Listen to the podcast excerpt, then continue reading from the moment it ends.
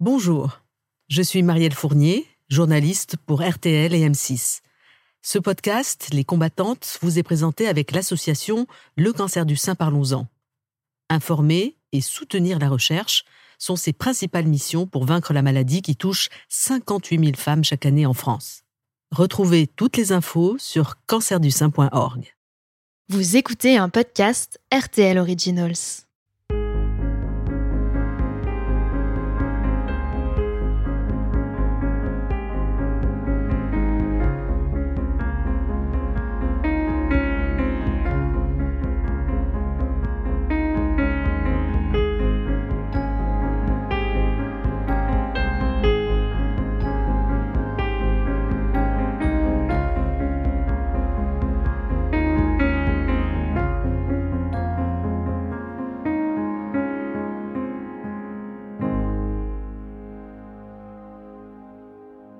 En octobre, avez-vous remarqué le rose est de mise sur les affiches et dans vos magazines?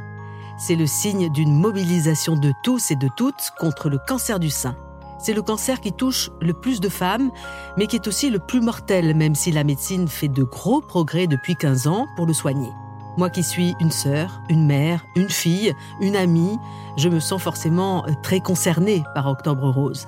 Je m'appelle Marielle Fournier, je suis journaliste et dans ce podcast Les combattantes, j'ai eu envie d'aller rencontrer des femmes qui sont touchées par la maladie et qui ont accepté de partager avec nous leur combat et tous les bouleversements qu'il entraîne. Pour raconter la réalité de la maladie dans la vie de tous les jours, j'ai rencontré quatre femmes, Lillison, Aurélie Lamy, Viviane et Géraldine Dormois, qui traversent cette épreuve. Elles viendront confier au fil des épisodes leurs doutes, leurs peurs et leurs espoirs. Nous verrons par exemple comment il est possible de se réapproprier son corps qui change quand on suit des traitements lourds et fatigants. Nous parlerons du rapport aux autres, dans la famille, mais aussi au travail quand il est possible de continuer à aller au boulot Enfin, pour notre quatrième épisode, il sera question de l'après-cancer. Nous verrons comment certaines reprennent une vie normale, quand d'autres profitent de l'épreuve du cancer pour se réinventer et donner même un nouveau sens à leur vie.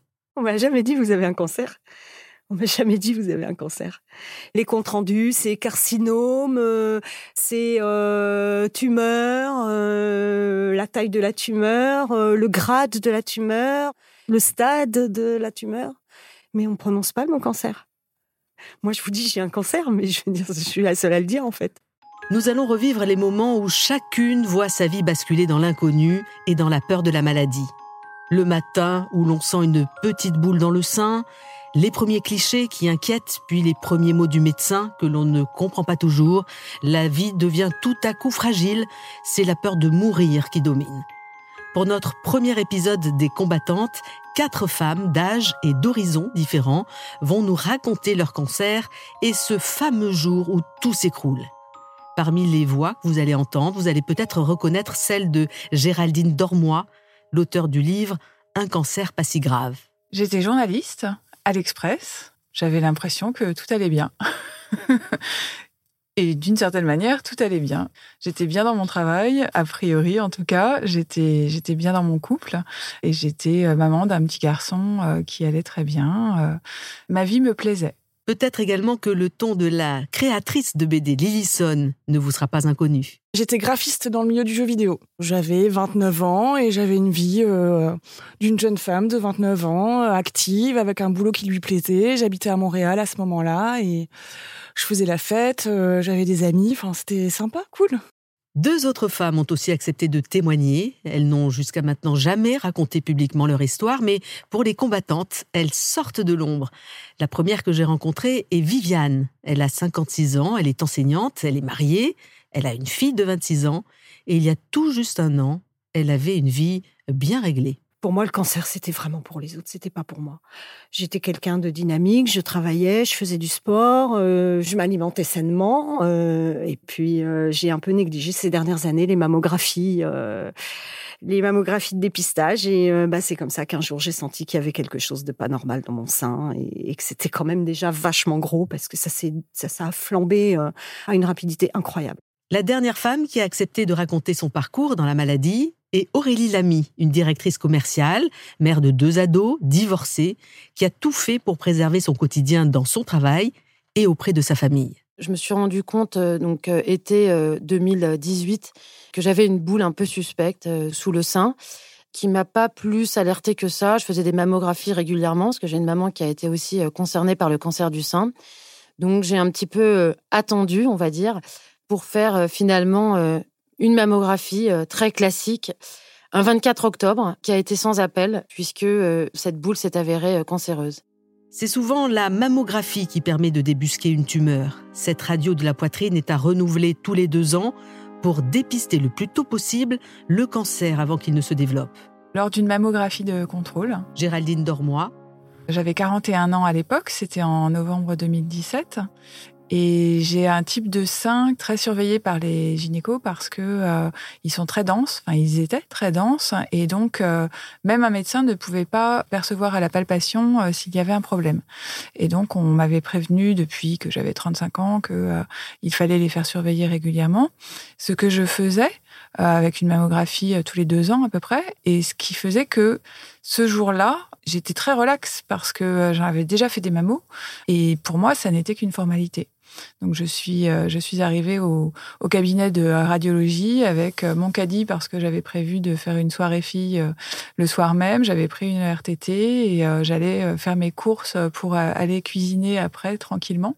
Sauf que je suis restée un petit peu plus longtemps que prévu dans le dans le cabinet de radiologie puisque la mammographie a entraîné une échographie. On m'a dit que il y avait quelque chose à vérifier, qu'il fallait faire une biopsie. Et euh, il y avait des cellules atypiques. Débrouillez-vous avec cette expression quand euh, vous n'y connaissez rien. Et puis la biopsie a été euh, faite dans la foulée. La biopsie, c'est un prélèvement dans le sein avec une grande aiguille et où on est anesthésié. Ça ne fait pas mal. Et la médecin, elle avait tellement de mal que que j'ai senti que ça devait être cancéreux. J'avais un téton qui était un peu étrange. Lillison. Et ma mère m'avait toujours dit de faire attention. Donc je suis allée consulter le médecin une première fois, une deuxième fois, une troisième fois. Elle était pas, elle avait pas trop peur, mais elle disait oh, on suit ça de près. Et puis la troisième fois, elle me dit bon quand même, on va faire une échographie.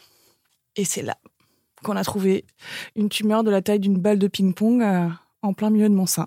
Forcément, on pense au cancer puisqu'on parle de tumeur, mais on se dit à 29 ans, je vais pas avoir un cancer, c'est pas possible. Ça va pas me tomber dessus. C'est un peu le pire cauchemar mais l'espèce de pire cauchemar un peu qu'on fait pour évacuer. Je suis tombée sur un médecin assez génial. Euh, moi, il m'a fait ma biopsie et il m'a appelé trois jours après au téléphone, un 14 février, alors que je préparais un repas pour mes amis célibataires avec mon chéri. On dansait, on avait ouvert une bouteille, on préparait tout le repas et il m'appelle euh, pour me dire que euh, ma tumeur était maligne. Et, et euh, bah, j'ai pas compris en fait. J'ai raccroché en disant bon bah je crois que j'ai le cancer, mais j'ai pas trop compris. On a rendez-vous lundi matin à 8 heures, donc je pense que je pense que c'est plutôt négatif. Mais il n'avait pas dit le mot cancer, donc c'est comme s'il m'avait laissé un petit répit de quelques jours. J'avais pas vraiment compris. Je me disais qu'il y avait peut-être une chance que que ça soit pas ça. Puis j'avoue que quand euh, tu l'as au téléphone, euh, il est, je sais pas ce qu'il a raconté en fait. Je me souviens plus. Tout s'embrouille.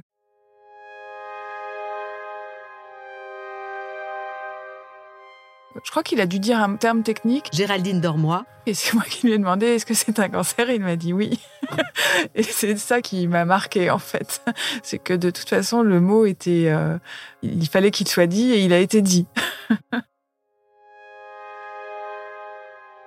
m'a conseillé de prendre rendez-vous euh, avec le chirurgien, donc c'est des mots qui font peur. Aurélie Lamy. Mais euh, j'y allais euh, plutôt sereinement en me disant que bon, c'était pas très grave, que c'était une petite boule, que j'en avais vu d'autres dans la vie et que j'allais surmonter l'épreuve. Donc le 15 novembre, j'étais dans le bureau du docteur Bourgeois, que je salue chaleureusement, de la clinique Hartmann.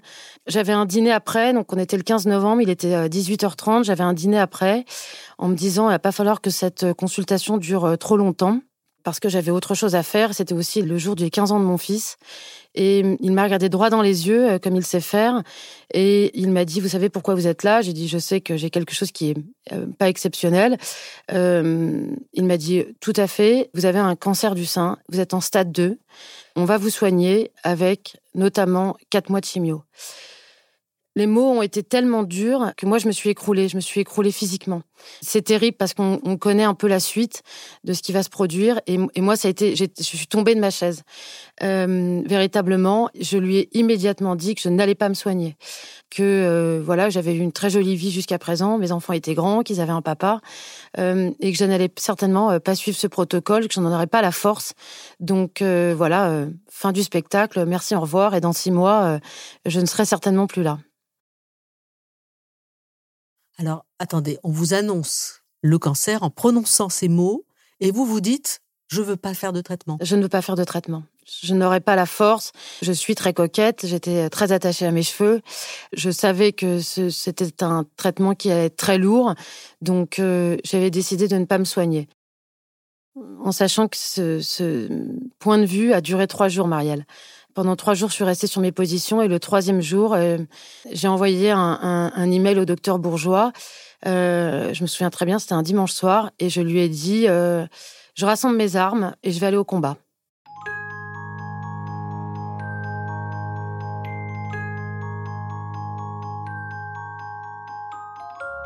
En un instant, on devient une autre, incapable d'imaginer l'inimaginable. C'est tellement une annonce extrême que euh, on déconnecte, on débranche son cerveau, sinon il explose. Lillison. J'ai vraiment eu l'impression que c'était un, un cauchemar et que j'allais me réveiller. toutes les secondes, je me disais, c'est bon, c'est fini, je me réveille, je me réveille, mais non, on se réveille pas. Et je crois que ce moment-là, il dure quand même quelques jours. J'ai eu euh, à la fois très chaud et très froid en même temps. Géraldine Dormois. C'était beaucoup, beaucoup d'émotions en même temps, de la peur. Euh, c'était une de mes plus grandes peurs, le cancer, et ça, et ça m'arrivait. C'était quelque chose que je craignais depuis euh, l'adolescence. Pourquoi? Parce que dans notre société, le, cancer a un imaginaire très très fort et il est très lié à la mort, il est euh, très lié à des grandes souffrances, il est lié au fait de perdre ses cheveux à cause de la chimio. Et donc euh, j'avais vu un téléfilm sur M6, un truc euh, affreux qui, qui m'avait que j'avais dû voir à, quand j'étais ado et qui m'avait fait peur où je me suis dit mais alors si c'est ça, c'est vraiment atroce. Hein. Chez toutes les femmes, à partir de 50 ans, une mammographie de dépistage doit être réalisée tous les deux ans, car 80% euh, des cancers du sein se développent après la cinquantaine. Cet examen n'est pas une partie de plaisir, bien sûr, mais il permet de déceler la tumeur et plus le cancer est pris tôt, mieux il se guérit. Est-ce que c'était votre cas, Viviane? Ma dernière mammographie, elle datait de 2011. Mes vacances scolaires, euh, je descendais à Toulon euh, voir ma sœur qui est gravement malade. Et euh, depuis qu'elle est tombée malade, j'ai négligé, j'ai négligé ce dépistage. C'est un truc de fou, quoi. je veux dire, en gros, 10% des femmes peuvent avoir un cancer. Et moi, en plus, parmi ces 10%, je fais partie des 15% des 10% qui ont un triple négatif. Donc, effectivement, ça aurait pu être ça aurait pu être quelque chose de beaucoup plus simple et de beaucoup moins grave si on m'avait dépisté ce cancer plus tôt. C'est quoi triple négatif? Alors, c'est les cancers qui ne sont pas hormonodépendants, qui ne sont pas dépendants de la progestérone ou des oestrogènes, ou qui ne sont pas dépendants de la protéine HER2. Et euh, on les appelle triple négatifs parce que c'est aucun de ces trois précédents que je vous ai cités. Et donc euh, ceux-là, ben, on les connaît beaucoup moins bien. Ils ne répondent à la chimio que dans un cas sur deux. Euh, ils sont beaucoup plus agressifs. Et du coup, bah, ils se développent super rapidement. Ça veut dire que euh, très souvent, quand ils sont dépistés, euh, ils ont déjà eu le temps de métastaser, donc c'est dramatique. Les semaines qui suivent sont excessivement éprouvantes. Aurélie Lamy, D'abord, euh, toutes les femmes qui sont passées par là, ou les gens qui sont concernés par le cancer, moi j'ai découvert, ont vécu euh, l'épreuve du PET scan. C'est très impressionnant, donc euh, c'est la médecine nucléaire. On vous plonge dans une machine pour voir s'il n'y a pas des cancers, des métastases ailleurs. Et là, tout peut basculer très vite. C'est-à-dire que moi, je me suis dit, bah, ça faisait partie du paquet. Je me suis dit, effectivement, il peut y en avoir ailleurs, au foie, au poumon, etc. Donc là, c'est vraiment une épreuve que je souhaite à personne de vivre. C'est-à-dire que moi, j'ai même contacté un notaire, le notaire de mes parents, pour m'organiser. parce que j'ai vraiment cru que, que le cancer s'était généralisé. Je savais pas à ce stade qu'il était très localisé. Et ça, c'est vraiment très impressionnant. C'est une première étape où, euh, quand le, médecin sort et qu'il vous met le pouce en l'air en disant euh, il n'y en a qu'un et il est localisé, ouf, on souffle. Déjà, c'est une première étape. Ma balle de ping-pong, ils ont réussi à l'enlever euh, en une seule fois avec une zone de sécurité. Lillison. Mais ils ont dû m'enlever mon mamelon. Donc, je me suis réveillée sans mamelon. C'est assez étrange, mais après, on s'y fait. Hein. Enfin, moi, je m'y suis faite. Et puis, ils ont décidé euh, de me faire une chimio préventive, puisque j'étais jeune, que j'avais des risques de récidive. Donc, ils ont préféré euh, faire ça. Et j'ai eu euh, six mois de traitement. Plus encore après, six mois d'un traitement un peu moins fort. On va dire, mais six mois de grosse chimio. Je n'avais pas peur de la mort. Géraldine Dormois. Donc l'avenir, pour moi, c'était tout d'un coup la chimio, et la chimio, c'était une attaque nucléaire. Enfin, c'était un truc, euh, c'était beaucoup, beaucoup plus effrayant que de perdre un sein. Très bizarrement, puisque euh, perdre un sein, c'est définitif, alors que la chimio, euh, c'est un traitement. J'avais tellement entendu que ça provoquait de la souffrance. J'avais tellement peur de perdre mes cheveux. J'avais des les, cheveux aux épaules que ça, ça me paraissait euh, beaucoup, beaucoup plus difficile à, surmonter. Lillison a 29 ans quand elle apprend qu'elle a un cancer. Elle n'est pas encore mère, mais avec les traitements lourds qu'elle va subir et ses conséquences sur son corps, pourra-t-elle plus tard avoir des enfants? La question se pose subitement. Le médecin m'explique que la chimio peut euh, détruire la réserve ovarienne et que éventuellement après la chimio, je peux être stérile et que donc, euh, si je veux, je peux préserver euh, mes ovocytes. Et c'est ce que j'ai fait. Voilà, j'ai suivi un traitement pour me faire ovuler. On m'a prélevé des ovocytes et on en a fait des embryons avec mon conjoint, en se disant que, au moins dans cette démarche-là, il y aurait un truc un peu positif. On avait déjà des bébés. Ils étaient congelés, mais on avait déjà des bébés. Quand je comprends, je dis rien à personne. Viviane. J'avais raconté à mon mari et ma fille que je faisais euh, une radio pour euh, ma cheville qui m'avait fait souffrir pendant l'été. Euh, et puis, bah, ils, avaient un peu de mal à comprendre pourquoi tous les jours j'allais faire des examens pour cette, cette cheville. Et puis, et puis quand je leur ai annoncé que j'avais un cancer, un, vrai cancer du sein, donc je revenais d'un mes énièmes examens pour ma soi-disant cheville, et euh, je rentre à la maison, je leur dis écoutez, il va falloir que vous vous asseyez, j'ai un truc important à vous dire. Donc euh, ils sont assis, je leur ai dit voilà, j'ai un cancer du sein. Et euh, là, ma fille m'a dit ah merde, on se demandait pourquoi tu partais tous les jours faire des examens pour ta cheville. Et elle me dit on a eu peur, on a cru qu'on allait te couper le pied. C'est un truc de fou. Alors, je l'ai annoncé à mon fils dès la mammo, en fait. Géraldine Dormois je savais que je devais être dans un état second et euh, je n'avais pas envie qu'il s'imagine autre chose que la réalité. Et euh, pour moi, c'était important euh, ait accès à l'information au fur et à mesure. Et donc le soir même, je lui ai expliqué que j'avais fait un examen médical et qu'on avait trouvé quelque chose dans mon sein et qu'on allait voir ce que c'était. mais il fallait que ce soit des mots qu'il comprenne, donc des mots très simples. Et je me suis aperçue assez vite que euh, autant moi j'avais un imaginaire euh, assez euh, lugubre et assez effrayant du cancer, autant lui il n'avait pas d'imaginaire. C'était vraiment une toile blanche. Donc ah d'accord, tu me parles de cancer, mais on mange quoi ce soir Et c'était beaucoup mieux comme ça finalement parce que déjà moi ça ça m'a contrainte à employer des mots simples pour définir la situation que j'étais en train de vivre, ce qui était pas mal. Et en plus, euh, bah oui, je l'ai dit, en quelques mots simples, finalement, ça tenait en assez peu de mots. Euh, et puis après, bah, on s'occupait du dîner, quoi. Pour mes parents, mes frères et sœurs, je les ai appelés. Lillison. Ils étaient au courant que j'avais fait une échographie, donc ça avait un petit peu amené la chose, on va dire. Et puis, euh, pour le reste, en fait, moi, je faisais la bande dessinée un petit peu comme ça pour moi. Et j'ai très vite euh, ouvert un blog BD où j'ai commencé à raconter tout ce qui m'arrivait. Et ça a été une manière, en fait, de l'annoncer aux gens sans avoir à subir leur tristesse, qui est tout à fait normal, hein, leur tristesse et leurs sentiments. Mais déjà, moi, j'avais du mal à gérer ce qui se passait chez moi. Si en plus je devais gérer les autres, ce n'était pas possible. Donc ce blog était un moyen d'informer tout le monde en même temps, de donner des informations médicales et aussi des informations sur comment je me sentais et surtout comment je voulais qu'on me traite. Parce que j'avais pas du tout envie qu'on ait pitié de moi. Ça, c'est un truc qui me faisait très peur. J'avais envie d'être digne. J'avais envie qu'on continue à me regarder comme un être humain. Euh, normal, mais bon, là, pour le coup, c'était une situation quand même plutôt anormale. Mais euh, c'était important que euh, qu'on me regarde pas avec des yeux de petits chats euh, et de la pitié. Donc je voulais en fait coller moi-même l'étiquette sur mon front, cancéreuse, mais qui fait de la BD. J'ai eu la chance, alors que d'autres femmes euh, se retrouvent vraiment très seules, moi j'ai eu la chance d'être très accompagnée. Viviane. Merveilleusement accompagnée par mon mari et ma fille.